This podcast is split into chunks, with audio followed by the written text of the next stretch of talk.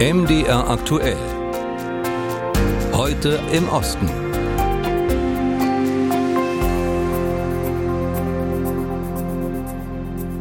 Bauern müssen massenhaft Schweine keulen, weil diese mit der afrikanischen Schweinepest infiziert sind. Ja, solche Meldungen sind bei uns in Deutschland derzeit zum Glück kein Thema. Ganz anders sieht es aber in Kroatien aus. Dort ist die Seuche im Sommer ausgebrochen und derzeit sind die Infektionszahlen bei Hausschweinen dort so hoch wie sonst nirgends in der EU.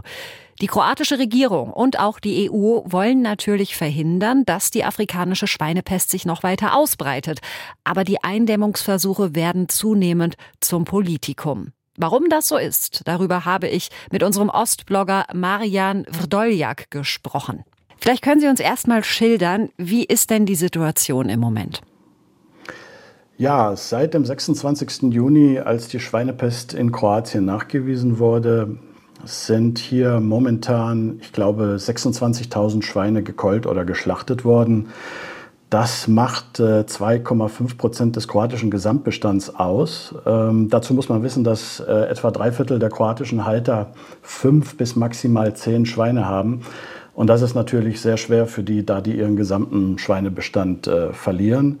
Äh, große Schweinezuchten wie im Rest Europas sind hier eigentlich eher selten. Ähm, es sind noch knapp 50.000 Tiere zur Schlachtung vorgesehen und äh, es kam eine neue Verordnung der Regierung, dass bis zum 30. November alle Schweine geschlachtet werden müssen in Betrieben, die ein gewisses Hygieneminimum nicht erfüllen. In ganz Kroatien, egal ob die Schweinepest bis dahin gekommen ist oder nicht. Und ich habe gelesen, die Bauern, die gehen ja auf die Barrikaden. Was kritisieren die genau an den Maßnahmen? Ja, kritisieren ist vielleicht äh, ein bisschen äh, zu stark das Wort. Die Bauern verstehen eigentlich im Prinzip nicht, warum sie ihre Tiere schlachten müssen, da die afrikanische Schweinepest für den Menschen total ungefährlich ist. Und die Bauern sagen, ja, wenn, wenn wir unsere Schweine für den Eigenbedarf halten, was mischt sich die EU da überhaupt ein? Die Bauern haben kein Geld, diese ganzen Kleinbauern haben kein Geld, ihre Haltungen, Zuchten kann man dazu gar nicht sagen ihre Schweineställe zu modernisieren, dass sie da den strengen Hygienevorschriften entsprechen. Also da sprechen wir von Desinfektionsbarrieren im Eingangsbereich, da sprechen wir von Zäunen, damit die Schweine nicht in Kontakt mit Wildtieren kommen. Mm, die Schweine müssen Ohrmarken haben.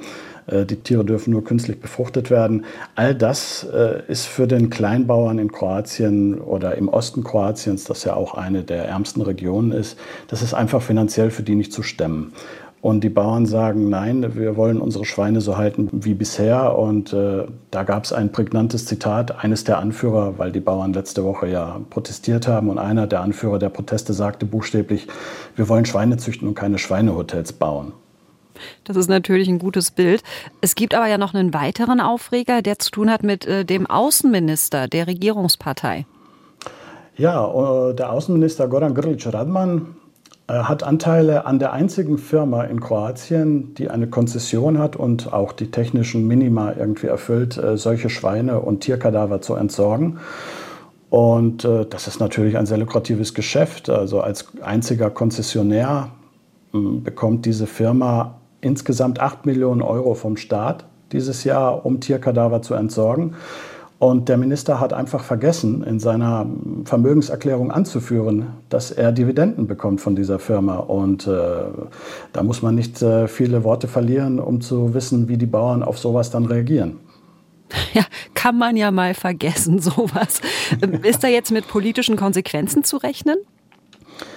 Auf jeden Fall, meiner Einschätzung nach, weil äh, die regierende HDZ, also das ist eine ja, konservative Partei, die äh, von den insgesamt 14 bisherigen Regierungen elfmal die Regierung in Kroatien gestellt hat, also fast ununterbrochen an der Macht war. Und die hat eine starke Wählerbasis im Osten Kroatiens. Und ähm, nächstes Jahr stehen Parlamentswahlen bevor und das werden sich die kleineren lokalen Parteien, die meist äh, ja, sehr patriotisch, sehr nationalistisch und ultrakonservativ eingestellt sind, äh, zu nutzen wissen. die machen jetzt schon Stimmung gegen die Maßnahmen der Regierung. Dazu muss man auch ein bisschen die Regierung verteidigen, weil viele Maßnahmen sind ja auch von der EU-Kommission oder von der EU vorgegeben und die Regierung muss sich einfach daran halten. Aber diese kleineren Parteien können das natürlich jetzt ausnutzen für den Wahlkampf und sagen, nö, nö, also die EU hat sich nicht einzumischen, wie wir unsere Schweine hier zu halten haben. Und äh, da kann man schon damit rechnen, dass die HDZ aufgrund der ganzen Krise einen ziemlichen Denkzettel in Slawonien bekommen wird nächstes Jahr. Das sagt Marian Vrdoljak, unser Ostblogger, über den Kampf gegen die afrikanische Schweinepest in Kroatien. Jeder EU-Bürger und jede EU-Bürgerin kann in jedem EU-Land wohnen, studieren oder arbeiten. Das war nicht immer so, sondern das hat vor 30 Jahren der Vertrag von Maastricht möglich gemacht. Gleichzeitig gibt es aber ja durchaus in unterschiedlichen EU-Ländern auch unterschiedliche Lebens-, Wohn- und Lohnstandards.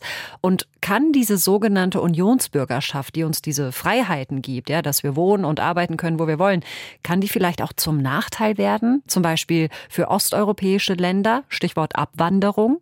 David Holland und Ulrike Schuld schauen sich als Beispiel mal Rumänien an, das ja seit 2007 in der EU ist. Ein Klassentreffen im rumänischen Cluj. Viele sind aus europäischen Metropolen wie London, Wien oder Kopenhagen angereist. Und nicht wenige haben dort gute Jobs, wie etwa Adi Maniguciu. Er arbeitet in Wien bei einer großen IT-Firma. Es war eine gemeinsame Entscheidung von meiner Frau und mir, Rumänien zu verlassen. Wir hatten den Gedanken schon einmal vor 15 Jahren.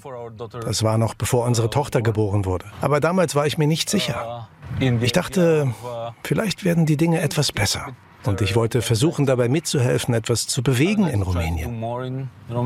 Jeder vierte Rumäne im berufsfähigen Alter lebt und arbeitet heute in einem anderen EU-Land, was mit großem Abstand ein Spitzenwert in Europa ist.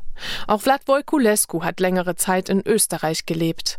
Der Ökonom kam allerdings zurück und wurde sogar rumänischer Gesundheitsminister.